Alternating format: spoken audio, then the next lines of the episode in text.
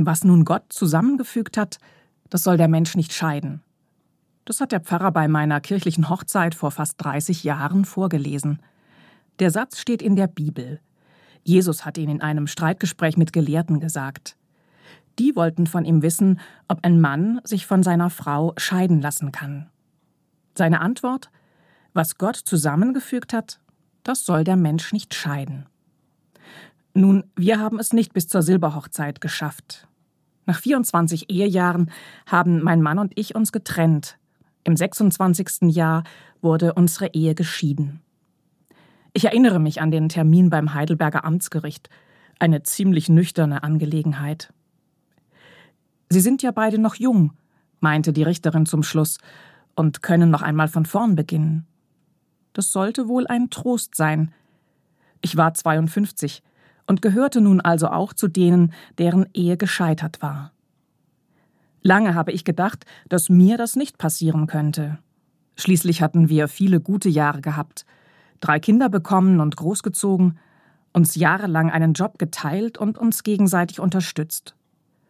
Und bei vielen kirchlichen Trauungen haben wir den Brautpaaren, die vor uns standen, diesen Satz vorgelesen. Was nun Gott zusammengefügt hat, das soll der Mensch nicht scheiden. Dass die Wirklichkeit oft ganz anders aussah, haben wir natürlich auch erlebt. Auch in unserem Umfeld und Freundeskreis häuften sich im Lauf der Jahre die Scheidungen.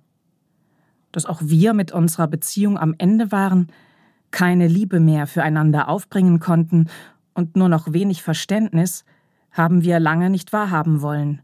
Wir doch nicht. Wir hielten uns für Profis, mit allen Wassern gewaschen, immer noch trotz vieler Herausforderungen ein gutes Team, wenn es drauf ankam. Sich einzugestehen, was uns fehlte, tat weh, es voreinander auszusprechen noch viel mehr, und schließlich zu merken, dass wir den Punkt verpasst hatten, an dem wir das Ruder noch einmal hätten herumreißen können und wollen, war schmerzhaft. Am Ende hat dann doch nicht der Tod, sondern der Tod unserer Liebe uns geschieden. Und ich habe mich gefragt, ob ich mit meiner Scheidung nicht nur an meinen eigenen Ansprüchen, sondern auch an Gottes Gebot gescheitert bin. Ich meine, nein.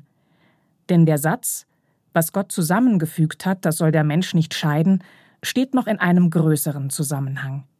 Wenn Jesus sagt, was Gott zusammengefügt hat, das soll der Mensch nicht scheiden, dann hat er nicht zwei Menschen vor dem Traualtar im Blick, sondern die Schöpfungsgeschichte der Bibel. Dort wird nämlich erzählt, dass Gott den Menschen als Mann und Frau geschaffen hat zu seinem Ebenbild. Mann und Frau sind also gemeinsam Gottes Abbild und sollen entsprechend miteinander umgehen. Dabei ist die Liebe das Größte, was Menschen erfahren und einander schenken können. Deshalb plädiert Jesus für die lebenslange Ehe als Schutzraum dieser Liebe. Aber Menschen scheitern mit ihren Ansprüchen und an ihren Versprechungen, auch in ihren Beziehungen, auch in der Liebe, auch in einer Ehe. Deshalb lässt Jesus die Möglichkeit der Scheidung gelten, als Ausdruck der Barmherzigkeit Gottes. Ich habe zum Glück durch meine Scheidung keinerlei Nachteile erfahren und noch nicht einmal schäle Blicke geerntet.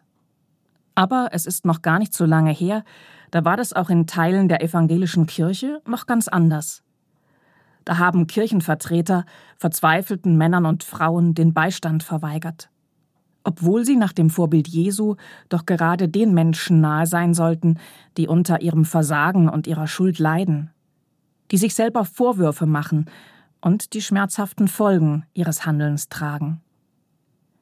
Schon Martin Luther hat die Tür dafür geöffnet, bei dieser Frage sinnvolle und humane Lösungen zu finden, dadurch, dass er die Ehe als ein weltlich Ding angesehen hat. Nichts Vollkommenes.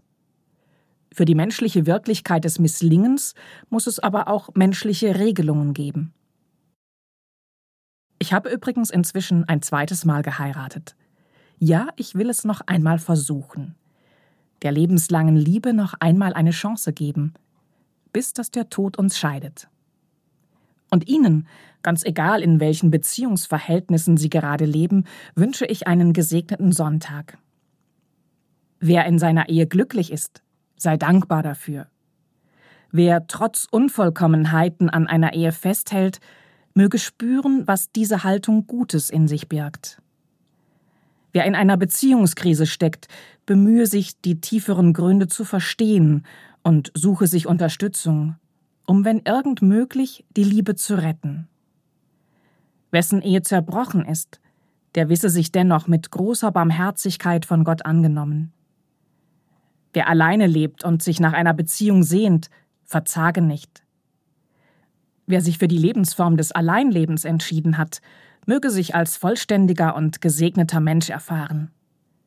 Und wer einen Menschen seines eigenen Geschlechts liebt, lasse seine Liebe leuchten.